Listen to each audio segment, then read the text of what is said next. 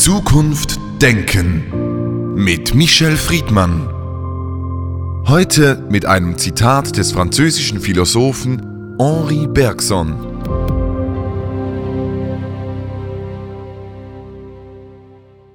Wer scharf denkt, wird Pessimist.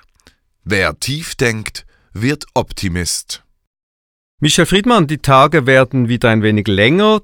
Der Frühling steht bald bevor. Die Pandemie geht in eine neue Phase. Die Impfungen sind da. Sind wir berechtigt, optimistisch in die Zukunft zu schauen? Ja, aber was ist denn jetzt der Optimismus? Ist er ein Realismus oder ist er ein schön gefärbter Realismus oder ein dunkel gefärbter äh, Realismus? Die Frage des Optimismus ist auch eine Frage des Betrachters. Sie ist immer subjektiv und es gibt äh, ein wunderbares Zitat äh, von einem wunderbaren und klugen Mann, der geschrieben hat, der Optimist ist ein Mann, der Kreuzworträtsel sofort mit dem Kugelschreiber äh, ausfüllt. Und damit ist ja sehr viel gesagt, nämlich es ist eine Investition in die Zukunft, es ist eine Sicherheit, eine Selbstsicherheit, dass es gut gehen wird. Man kann es aber auch anders sagen, auch das ist ein Zitat von äh, einer unbekannten Person. Ein Pessimist ist ein Optimist, der nachgedacht hat.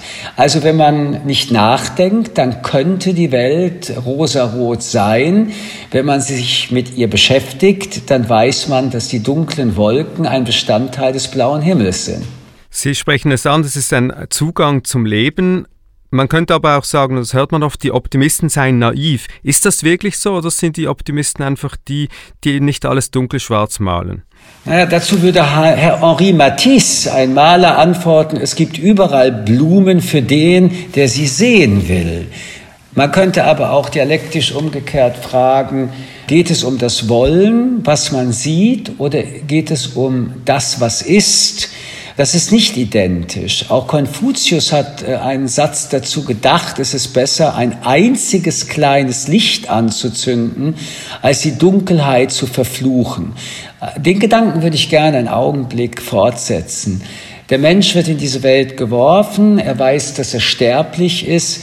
Es gibt ein Leben, bei den einen etwas leichter, bei den anderen etwas schwerer, aber das leichte Leben ist nicht da.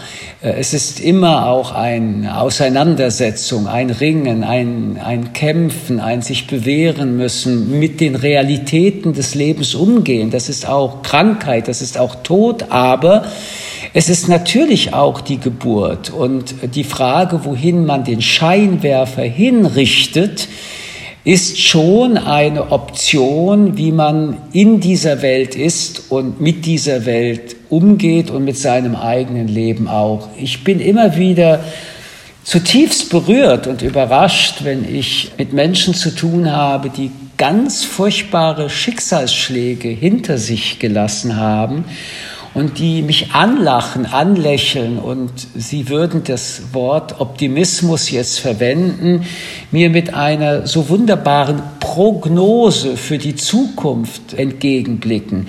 Das Geheimnis dahinter ist, so ahne ich es jedenfalls, dass sie auch mit diesem Blick ihre Gegenwart verarbeiten.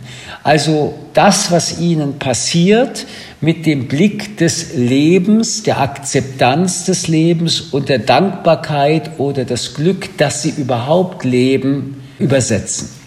Ein gutes Beispiel, wenn man sich umsieht, gerade auch in unserer privilegierteren Gesellschaft, ohne dass wir jetzt alles verallgemeinern wollen, sieht man doch, dass dieses Leben, das geschenkt wird und das wir leben, oft nicht optimistisch gelebt wird, sondern sehr, sehr dunkel wird, sehr, sehr problembehaftet wird. Es ist nicht so die Art dieses Hiob, der das Schicksal entgegennimmt und versucht, das Beste daraus zu machen. Sind wir zu verwöhnt?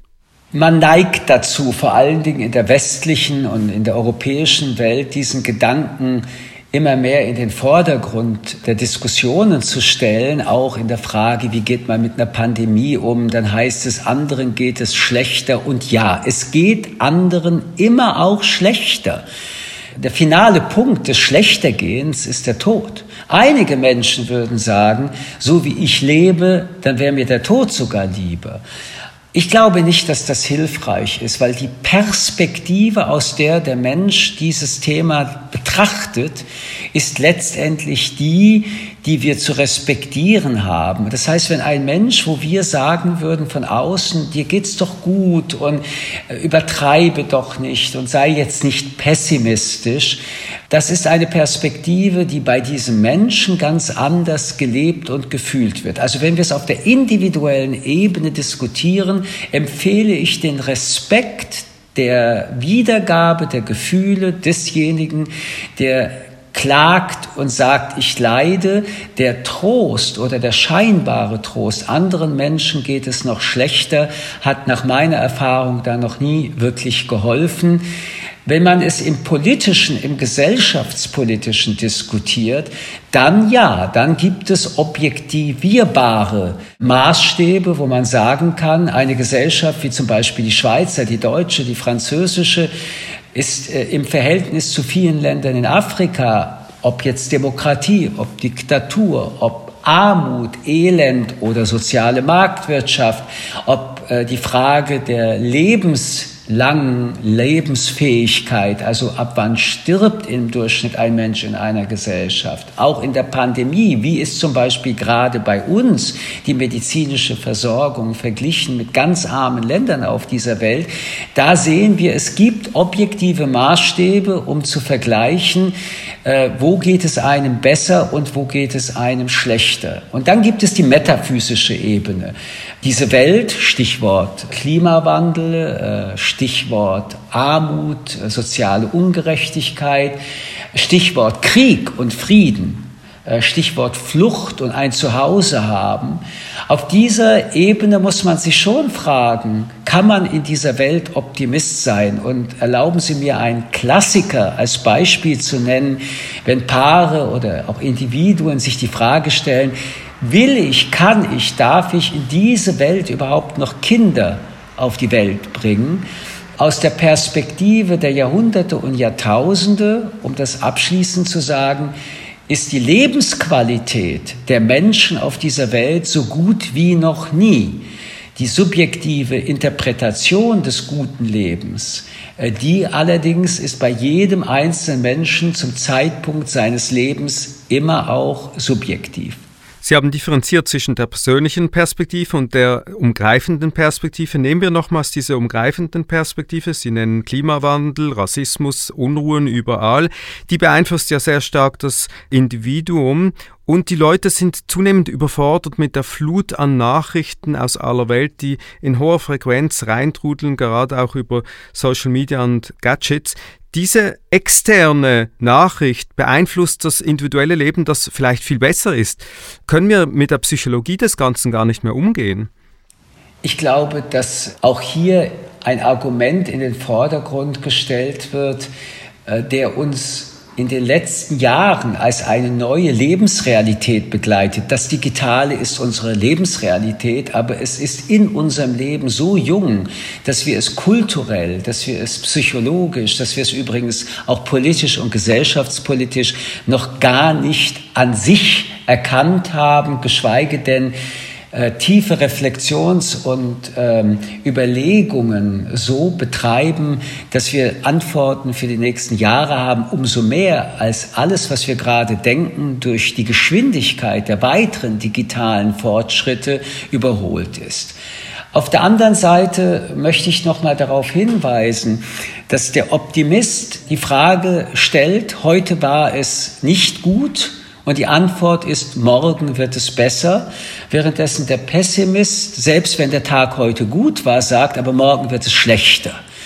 Äh, beide Methoden unterscheiden sich, wenn wir jetzt in der Philosophie sind, mit der Frage, wo ist das gute Leben, wo ist das bessere Leben, mit welcher Haltung, mit welcher Lebenshaltung schafft man sich ein besseres Leben. Ich möchte auf den Anfang zurückkommen. Es gibt in jedem Leben Realitäten, Tatsachen. Habe ich eine Lebensgeschichte, in der äh, beispielsweise ich geschlagen wurde, ich von den Eltern missbraucht wurde, komme ich aus einem sehr armen Land, äh, habe ich Hunger erlebt oder andere, die was Gegenteiliges erlebt haben. Das ist das eine. Der Umgang mit diesen Realitäten, die Interpretation und Einordnung ist allerdings eine Herausforderung, mit der man unterschiedlich umgehen kann. Der Optimist, der nicht die Wolke sieht, Sie haben ihn als naiv bezeichnet, wird genauso das Leben nicht bewältigen wie derjenige, der die Sonne sieht und äh, ausnahmsweise die Wolken nicht da sind, die Energie der Sonne tankt, ohne zu vergessen, dass es Wolken im Himmel gibt. Das ist eine lebenslange Arbeit, eine lebenslange Herausforderung und sie wird natürlich dann extrem, wenn es Menschen gibt, die überhaupt nicht mehr bemerken, dass es Gefahren, dass es reale Probleme gibt, genauso wie Menschen, die nur noch die Dunkelheit sehen und die wir in der Kategorie der Depression wiederfinden. Optimist könnte ja auch heißen, es kann immer noch besser werden, ich muss mich einfach aktiv darum kümmern und selbst mein Schicksal oder das Schicksal meines Umfeldes in die Hand nehmen. Sie sind selbst Vater zweier Kinder. Wenn Sie so am Abendtisch sitzen und über die Probleme der Welt sprechen, sind Sie dann der Realist, der Optimist, der Zweckoptimist oder der Pessimist? Also ganz ehrlich zu sein, ich versuche einerseits der Realist zu sein, aber die Kraft, die meine Kinder ausstrahlen, auf keinen Fall einzudämmen. Es ist diese Kraft der Jugend mit einer Vorstellung von einer Zukunft, um die verhandelt werden muss, dass sie dann eine gute Zukunft ist, wenn sie sich einerseits den Problemen, sowohl ihren eigenen als auch den gesellschaftspolitischen, also dem Mikro- wie auch dem Makrokonsens stellen, auf der anderen Seite mit der Haltung, dass man die Welt verändern kann. Äh, und äh, aus dem heraus versuchen wir dann die Diskussionen zu führen. Es ist manchmal paradoxal. Sie sind diejenigen, die mich als naiven Optimisten bezeichnen. Und andererseits merke ich auch, dass ich bei anderen Themen denke, mein Gott, äh, wäre ich gerne wieder so jung und würde so äh, mit einem Lebensbild die Welt sehen, wie sie es heute tun. Und das ist, glaube ich, die Menschheitsgeschichte dass neben dem Optimismus oder dem Pessimismus wir auch von Lebenskraft reden.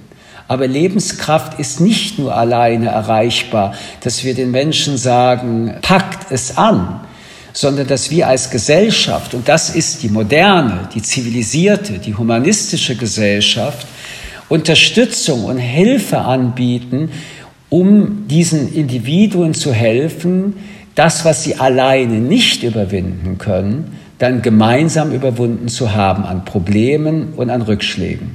Zum Schluss die Frage, blicken Sie zuversichtlich, optimistisch in die Zukunft oder wankt es ein wenig im Moment?